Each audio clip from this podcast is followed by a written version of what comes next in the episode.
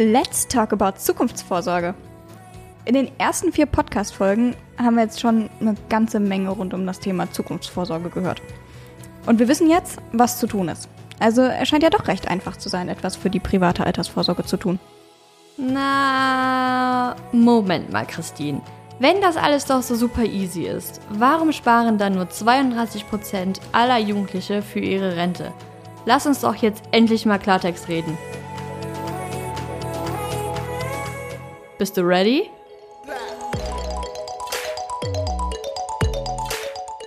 Also ich denke, im privaten Umfeld kann man gern darüber reden, weil es ja kein Tabuthema ist für mich, für dich. Ja, oder was halt klar motiviert, ne, wenn man nun doch irgendwie Familien, Freundeskreis im Unternehmen, wenn da irgendjemand erzählt, so von boah, ich habe das Nonplusultra und das ist total cool und da denkt man, glaube ich, schon mal drüber nach, dass man dann sagt von wegen, ach ja, ne, was ist denn das? Und erzähl doch mal und so die persönlichen ähm, Erfahrungen, dass man da schon sich nochmal auch, was heißt, umdenken kann oder auch sagen kann, ja komm, man versucht das vielleicht auch.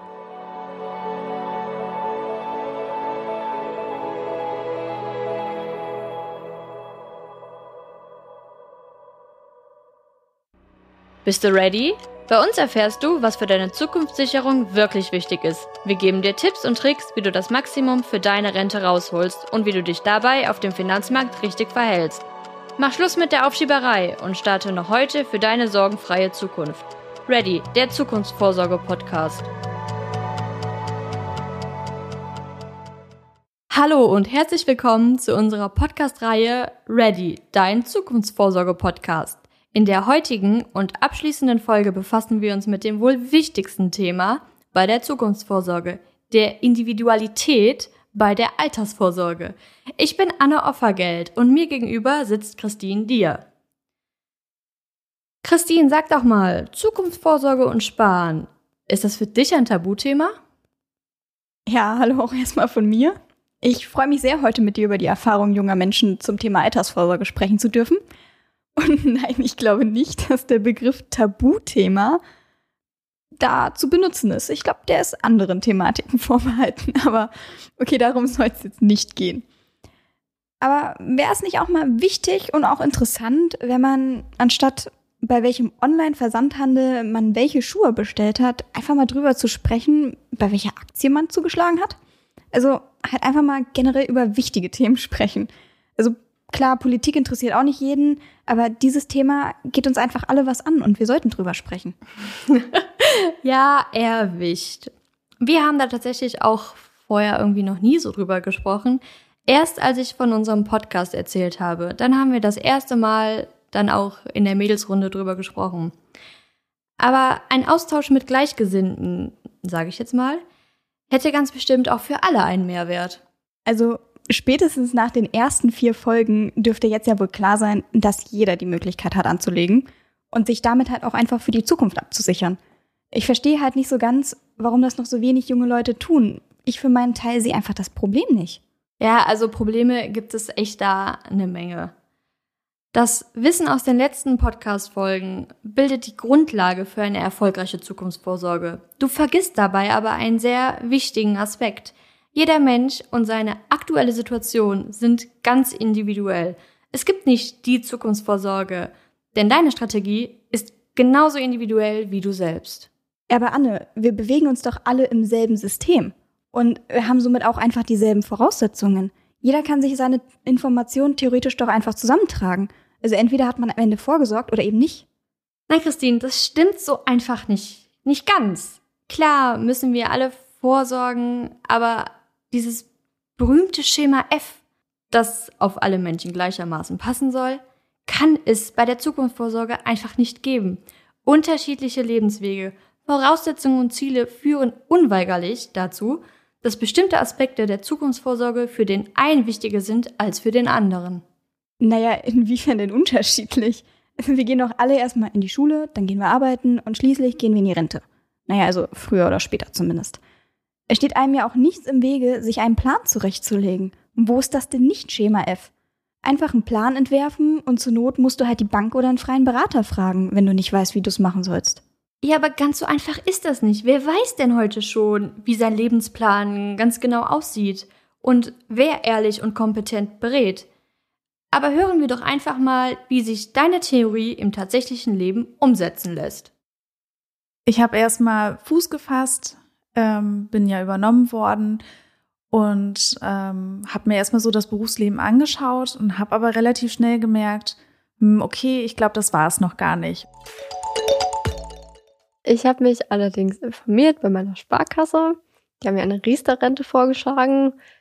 Davon wurde ich aber abgeraten und bin deswegen bei meiner Firma, in meinem Betrieb, über die betriebliche Altersvorsorge aufgeklärt worden. Bei den Banken ähm, bin ich immer ein bisschen skeptisch, weil die nicht breit aufgestellt sind. Also ich denke, ich bin jetzt relativ gut beraten worden, aber erstmal an die Leute zu kommen, die einen beraten, ist ein schwieriger Schritt. Ja, also man merkt ja schon, dass dein Schema F nicht ganz so zu passen scheint.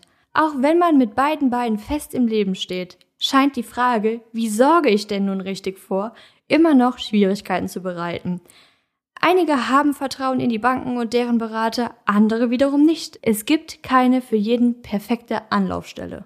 Wenn ich aber doch einmal begonnen habe, mich damit auseinanderzusetzen, also die Erkenntnis, hey, ich muss jetzt mal anfangen, ich muss was tun, dann gehe ich doch los und lasse mich informieren.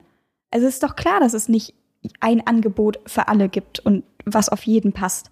Aber das weiß doch jeder für sich auch einfach am besten. Ich kaufe auch nicht alles, was mir die Werbung zeigt. Vielleicht sind aber auch nicht alle Informationen leicht verständlich und auch zugänglich und deshalb fällt es so schwer, The Perfect Match in der Altersvorsorge für mich zu finden. Zudem fällt nicht jede Person in das klassische Rentensystem. Ein gutes Beispiel für jemanden, der aus dem klassischen System rausfällt, ist Benjamin. Benjamin ist 27 Jahre alt und hat ein kleines Startup gegründet. Die meisten von uns starten nach der Ausbildung und dem Studium als Arbeitnehmer und zahlen somit automatisch wenigstens schon in die Rentenkasse ein. Für Selbstständige sieht das jedoch ganz anders aus. Hinzu kommt, dass im Fall von Benjamin die Gründung des Unternehmens überhaupt nicht geplant war und auch die Altersvorsorge zu diesem Zeitpunkt noch gar kein Thema dargestellt hat. Ich habe nie gesagt, in zwei Jahren will ich eine eigene Firma gründen. Ich wusste nur irgendwann mal, irgendwann fände ich das cool, eine eigene Firma zu besitzen, Geschäftsführer zu sein oder eine eigene Firma zu leiten. Was das Thema Altersvorsorge angeht, habe ich mir eigentlich nie so richtig Gedanken drüber gemacht. Ich bin ja auch noch so ein bisschen jung und unbesiegbar, ne, wie man das halt ist, dann mit Anfang, Mitte 20. Ähm, deswegen war das zu oder in, in dem Hinblick kein Thema, nur irgendwann fällt es einem doch ein bisschen auf die Füße, dass man sagt, okay, jetzt langsam muss man sich mal Gedanken machen, wie sieht es mit der Zukunft aus? Und ähm, dann kam das jetzt auch so in den letzten Jahren immer mehr zum Tragen. Das Ganze dreht sich ja um das Wort selbstständig. Und sage immer, selbst und ständig, da steckt es im Wort, es ist selbst und ständig. Ich kann die Schwierigkeit hier durchaus verstehen. Über systemunabhängige Altersvorsorge wird man ja, vielleicht wenig, vielleicht auch gar nicht informiert. Aber da muss man dann irgendwie individuell tätig werden. Also wenn der Wunsch nach Selbstständigkeit wächst, muss man halt selber gucken, wo man bleibt. Etwas zu tun oder eben nicht zu tun, liegt ja in der eigenen Verantwortung. Ja, aber wie will man das als Gründer dann machen? Man geht das Ganze doch viel kleinschrittiger an. Der Fokus liegt erstmal darauf, das Ganze vernünftig auf die Beine zu stellen. Da wird keiner so, so langfristig auch denken. Aber Martin hat zum Beispiel innerhalb des Familienunternehmens hatte das vorgemacht. Natürlich wusste er recht früh, dass er den Betrieb übernehmen wird, aber tatsächlich mit Vorsorge anzufangen ist davon nicht abhängig. Er ist mit 34 Jahren selbstständiger Landwirt und Geschäftsführer eines Agrarhandels. Er hat den elterlichen Betrieb übernommen und sich dann eben neben dem Abitur mit der Selbstständigkeit und mit der für gewöhnlich kleinen Rente für Landwirtschaft auseinandergesetzt sich die Informationen dazu zusammenzusuchen, dazu hat ihm bestimmt niemand außer er selbst gebracht.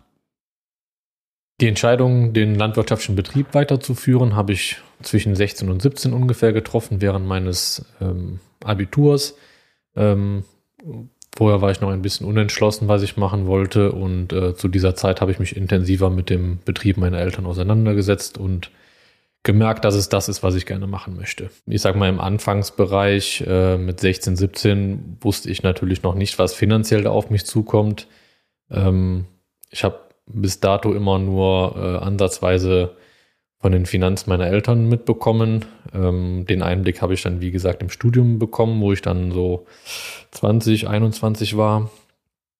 Ähm, habe dann gemerkt, dass es ähm, ja einen großen Unterschied ist zu einem Angestelltenverhältnis, in dem ich sicher am Ende des Monats mein festes Gehalt bekomme. Das, was ich da über die ähm, über die äh, Alters das, was ich über die Altersvorsorge weiß, das ähm, habe ich im Prinzip über meine Eltern oder Großeltern mitbekommen.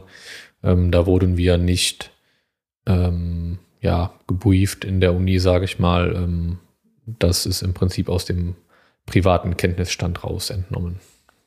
Wie du hören kannst, hat Martin sich zwar mit Hilfe seiner Eltern, aber dennoch unabhängig vom Rentensystem und der Politik trotzdem mit Zukunftsvorsorge beschäftigt. Martin zeigt, dass man bei einem konkreten beruflichen Plan durchaus frühzeitig vorsorgen kann. Also auch bei Selbstständigkeit. Und frühzeitige Altersvorsorge sollte somit für die meisten einfach kein Problem sein. Ich bin halt der Meinung, wer etwas tun möchte, der tut es auch. Nee, da hast du auch wieder nur teilweise recht. Ja, Martin hatte einen Plan, den er auch verfolgt hat. Aber auch Pläne, gerade in beruflicher Hinsicht, können sich so schnell ändern. Das verändert dann auch die Form der Vorsorge. Und das ist halt auch nicht immer ganz leicht.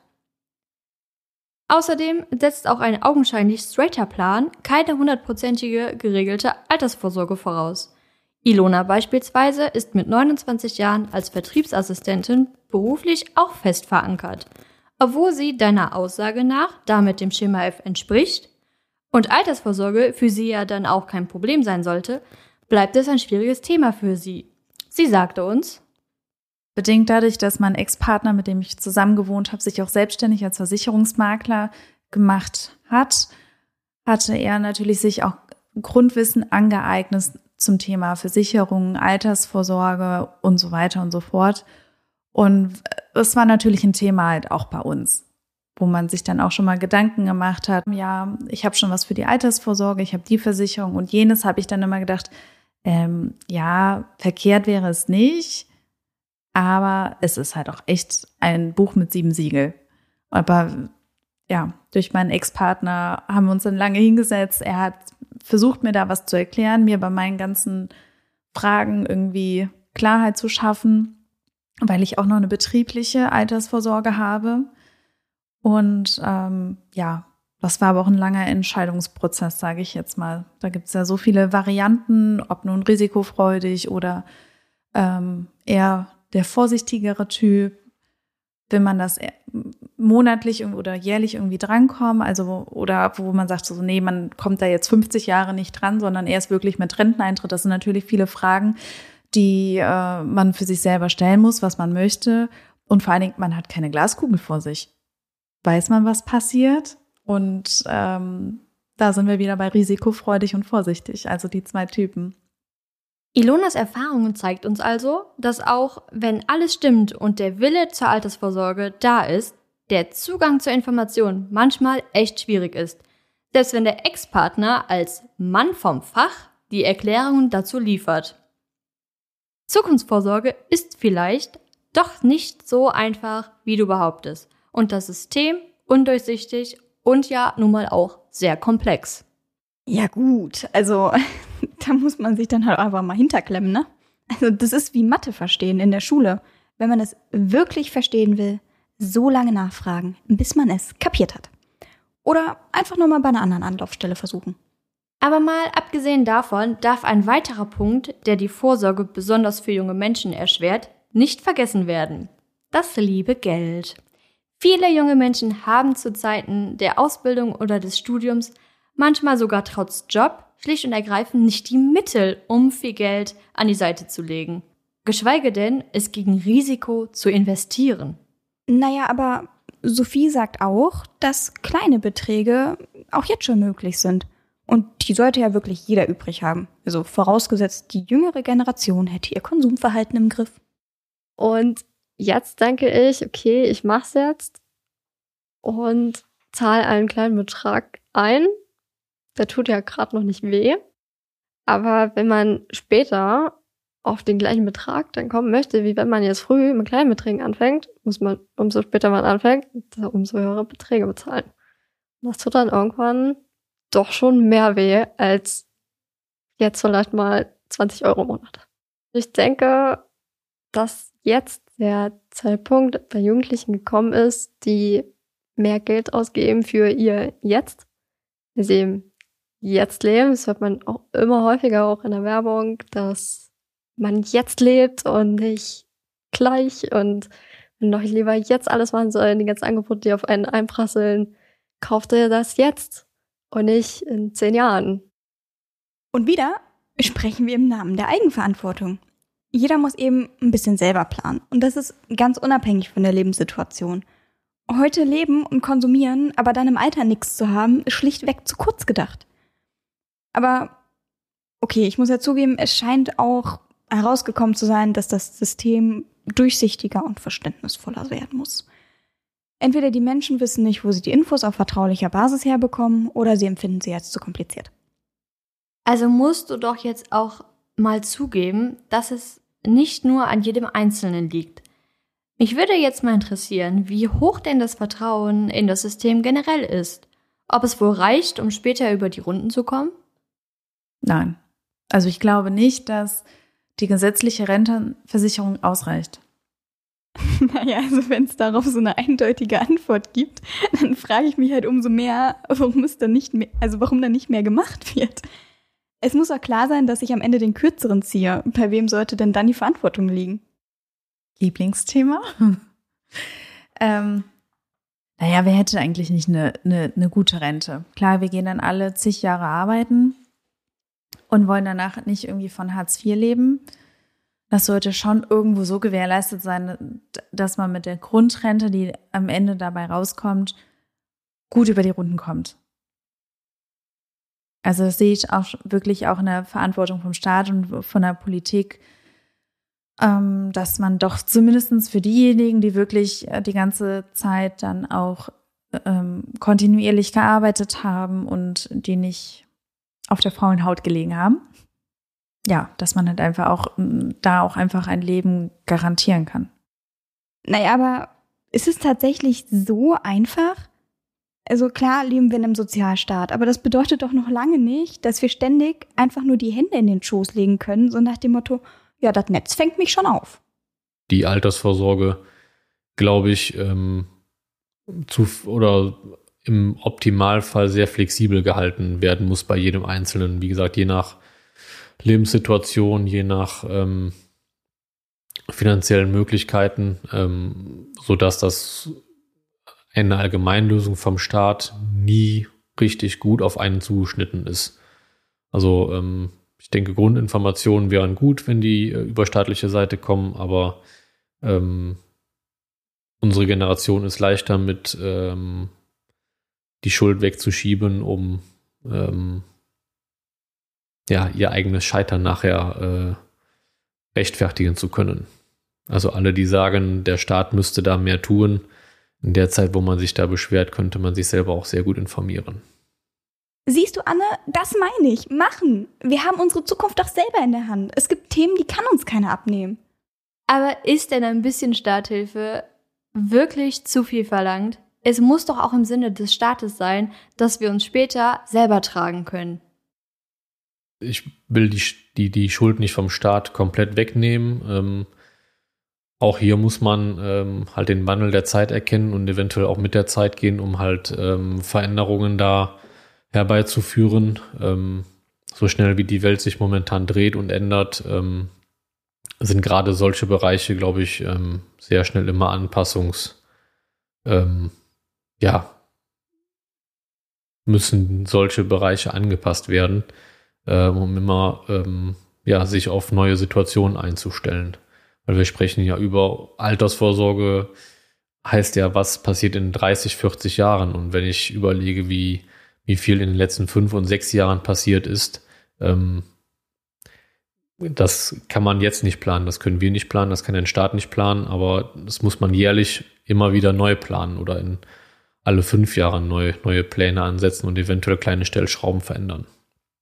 Das System ist einfach nicht an den modernen Zeitgeist angepasst. Wünschenswert wäre doch ein System, das mit unserer Generation mitwächst. Es sollte sich an uns anpassen, nicht umgekehrt.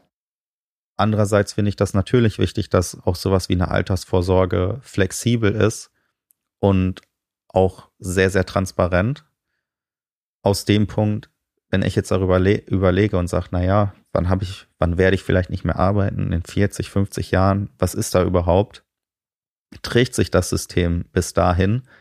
Dann möchte ich halt auch was haben, wo ich genauso, wenn ich das Gefühl habe, das Ganze bricht jetzt hier bald zusammen, sagen kann, das Geld, was ich da jetzt reingesteckt habe, möchte ich da auch raushaben. Weil sonst trifft es mich vielleicht noch härter. Ich finde halt auch, also die Verantwortung in der Politik zu suchen, ist viel zu hoch gegriffen. Wir wollen ja auf uns zugeschnittene Lösungen. Wie sieht es da mit der individuellen Beratung aus? Ich denke schon, dass es wichtig wäre, einen Überblick zu bekommen, ähm, in welche Möglichkeiten es gibt. Ähm, wobei ich da als schwierig ansehe, ähm, wem man da die Schuld in die Schuhe schieben kann, ähm, weil auch jede Situation anders ist. Also als Selbstständiger habe ich eine andere Ausgangssituation als jeder Angestellte, als junger Mensch, als alter Mensch, ähm, so dass man da keine Allgemeinberatung, glaube ich, in, in Richtung Schulen oder, oder Studium machen kann. Ähm, so sehe ich das eigentlich als schwierig, da jetzt für den Staat was zu machen. Ähm, es sollte auf jeden Fall irgendwo Thema sein, aber ähm, ich glaube, dass das innerfamiliär wahrscheinlich noch einfacher ist als, als irgendwo staatlich bedingt. Nachdem wir jetzt so viel über Individualität gehört haben, wäre eine standardisierte Lösung, die vom Staat ausgeht, halt auch nicht in unserem Sinne. Schließlich kann der Staat ja nicht auf die individuellen Bedürfnisse von jedem eingehen. Also jeder muss die Möglichkeit bekommen, ein Grundverständnis von finanzieller Bildung aufzubauen. Und das sollte auch für jeden zugänglich gemacht werden, aber da die Schuld alleine beim Staat zu suchen, macht keinen Sinn. Ja, im Studium haben wir auch drüber gesprochen, in verschiedenen Bereichen eigentlich auch, weil natürlich dann auch schon mal von äh, Studenten die Fragen kamen zum Thema Research zum Beispiel, macht Sinn oder macht es keinen Sinn. Gut, da gehen natürlich auch die, die Meinungen auseinander, auch von den Professoren. Ähm, aber auch gerade also in, in dem Modul, ich glaube, das war bei uns mit den Investierungen auch drin, es ist halt ein Buch mit sieben Siegeln. Ich muss auch für mich persönlich sagen, das war, ja, ich habe dann gelernt und das kurzzeitig verstanden, dachte ich, aber anscheinend ist mein Kopf da auch manchmal wie ein Sieb und ein Jahr später habe ich mich teilweise auch gefragt, wie war das nochmal? Ich kann das so gut nachvollziehen. Jeder sagt dir etwas anderes. Da soll man da noch den Überblick behalten? Sag mal, hast du denn jetzt gar nichts gelernt, Anne? Doch klar, der Podcast hat auf jeden Fall Licht ins Dunkle gebracht. Aber finanzielle Früherziehung für alle würde ich trotzdem begrüßen. Das ist wohl viel wichtiger als eine Gedichtsanalyse. Thema Aktien hatte ich das allererste Mal in der 12. Klasse, Gymnasium. Ganz kurz angerissen. Weitergehend tatsächlich in der Ausbildung haben nicht viele. Ich schon, Gott sei Dank. Wir haben sehr schöne Vorträge gehabt und so auch sehr schönes Wissen erlangt. Deswegen wusste ich, als ich meinen Bankberatungstermin hatte, auch einigermaßen, worum es geht. Und sie musste mir nicht mehr ganz so viel erklären wie vielleicht anderen, die noch gar nichts von Aktien gehört haben. Ansonsten Aktien, wie was abläuft, hat meine Bankberaterin mir besonders gut ja, sowas. Das sollte meiner Meinung nach in allen Schulen angeboten werden. Wie bereits mehrfach angesprochen, keiner will ja auch die eine Lösung auf den Silbertablett serviert bekommen, was darüber hinaus ja auch einfach nicht praktikabel wäre. Aber wenigstens das Grundverständnis sollte doch aufgebaut werden. Das würde den Staat doch schon für uns alle erleichtern. Würde ein kleiner Tritt in den Arsch helfen. Einfach, wenn man mit seinen Freunden drüber redet und sagt, gut, ich mache das jetzt, dass man es auch macht und ihnen nur sagt, man macht's. Gar kein Problem, den könnt ihr gerne haben, bitteschön. Wir haben euch den Spiegel vorgehalten Wie bewertet ihr selbst das Sparverhalten anderer oder auch euer eigenes? Ich glaube, dass äh, unsere Generation ein gewisses Luxusproblem hat, ähm, aus dem wir kommen und äh, dadurch gewisse Problematiken nicht ähm, erkannt werden oder nicht interessant sind. Ähm, wieder zurückgehen auf das Sparverhalten, nimmt das Sparverhalten der Generationen ab, äh, in dem Maße, wie auch der ähm, Luxus im Prinzip zunimmt. Wenn ich mir ähm, den Luxus meiner Großeltern, meiner Eltern und mir angucke, ist das, glaube ich, in allen, ähm, in allen Familien ähnlich. Äh, die Kriegsgeneration oder die Nachkriegsgeneration hatten genug damit zu tun, ihren Kapital aufzubauen, sodass ähm, die auch immer wussten, was passieren kann und dass man vor dem Nichts stehen kann. Und ähm, unsere Generation ähm, sieht diese Probleme nicht und nimmt immer nur aus, äh, aus dem Vollen und aus dem Unerschöpflichen und die Probleme, die wir dann finanziell haben, ja, die sind, äh, glaube ich, verglichen mit einer Nullexistenz irgendwie äh, sehr oft lächerlich. Endlich sagt es mal einer. Vielleicht liegt es ja gar nicht am System. Vielleicht gerät das System ja nur ins Wanken, weil wir uns weigern, unseren Beitrag dazu zu leisten. Man muss aber trotzdem ja auch erstmal gucken, was im Rahmen seiner Möglichkeiten liegt. Ja, ich stehe mir im Wege wegen, wegen, wegen, nein, stehe mir im Wege aufgrund meiner Angst und dass ich nicht so risikofreudig bin. Also ich glaube schon, dass man mehr machen könnte. Ilona gibt uns hier das perfekte Beispiel, wie man in seinen Handlungen von der sogenannten Verlusterversion beeinflusst werden kann. Und bitte was? Ja, in Bezug auf ihre Altersvorsorge bedeutet das einfach nur, dass sie mehr Angst davor hat, Geld zu verlieren, als vor der Möglichkeit, Gewinn mit ihren Investitionen zu generieren. Aber es ist ja auch nicht alles verkehrt. Also jeder Ansatz, den man verfolgt, bringt dich ja weiter. Man muss nur halt dranbleiben und sein Portfolio erweitern. Ich bin mittendrin, aber das ist, ich habe was abgeschlossen, ich fühle mich gut dabei. Ich habe, glaube ich, in jedem, in jeder Säule einen, einen Fuß drin und das wackelt gerade nicht. Also es hat sich echt ein bisschen gedreht. Ich bin ein bisschen mutiger geworden. Und ähm, ja, das ist wie mit dem Laufen lernen. Man fällt zwar mal, ich zwar jetzt noch nicht, aber wenn man merkt, man, man fällt nicht, man kann wirklich auf beiden Beinen gehen und man fühlt sich stark bisher, dann kann man ja auch ein bisschen mehr testen. Also es ist halt, ich habe angefangen damit, aber mehr geht immer. Nägel mit Köpfen machen. Einfach mal machen, statt nur darüber zu reden. Denn Fakt ist, älter werden wir alle irgendwann mal. Auch wenn es jetzt schwer vorstellbar ist und auch noch nicht so richtig greifbar. Ist das auch wieder so ein psychologisches Phänomen? Ja, genau, Christine, das ist es. Und ich denke, jeder von uns will auch in Zukunft dafür gut abgesichert sein. Wir Menschen sind zumindest, soweit wir es wissen, hier auf der Erde halt die einzigen Lebewesen, die überhaupt in die Zukunft oder sich ihrer Zukunft bewusst sind. Also sollten wir uns auch unserer Zukunft bewusst sein und daran denken, dass es halt auch ein Leben in 50 Jahren gibt. Man nicht weiß, wie es aussieht, mit der Option, flexibel auf das Hier und Jetzt oder auf die kurzfristige Zukunft reagieren zu können. Altersvorsorge, Eigenverantwortung, 100 Prozent. Na, wenn das so ist, sollten wir uns auch wie zukunftsbewusste Lebewesen verhalten und wirklich mal anfangen. Weil man kann nie zu früh mit der Altersvorsorge anfangen. Eher immer nur zu spät. Jedes Jahr, was verloren geht nach der Schule, ist ein verlorenes Jahr. Wie ich jetzt auch schon mitgekriegt habe, kann man sogar in die Altersvorsorge einsteigen, ohne dass man selber aktiv was dafür bezahlen muss. Hätte ich auch früher wissen müssen, können und auch abschließen können, schon lange. Auch Sophie hat jetzt erkannt, dass man einfach irgendwo anfangen muss. Wenn man einmal einen Anfang gefunden hat, baut das eine auf dem anderen auf. Jetzt mal Butter bei der Fische. Wir haben alle ein Ziel. Wenig einzahlen und viele am Ende raus haben. ja, wenn das mal so einfach wäre, das wäre natürlich der beste Fall. Vielleicht beschränken wir uns aber auf die Realität. Jeder Euro zählt, solange er auch eingezahlt wurde. Und ich denke, noch etwas wurde hier, denke ich, auch für mich jetzt sehr deutlich. Es gibt wahrscheinlich nicht die Vorsorgestrategie, die für jeden zutrifft und mit der auch jeder etwas anfangen kann. Sondern es ist etwas, was individuell jeder für sich zusammenstellen muss. Diversity matters. Also doch nicht ganz Schule, Arbeit, Rente, Schema F. Den einzigen Fehler, den wir jetzt alle noch machen können, ist nicht damit anzufangen.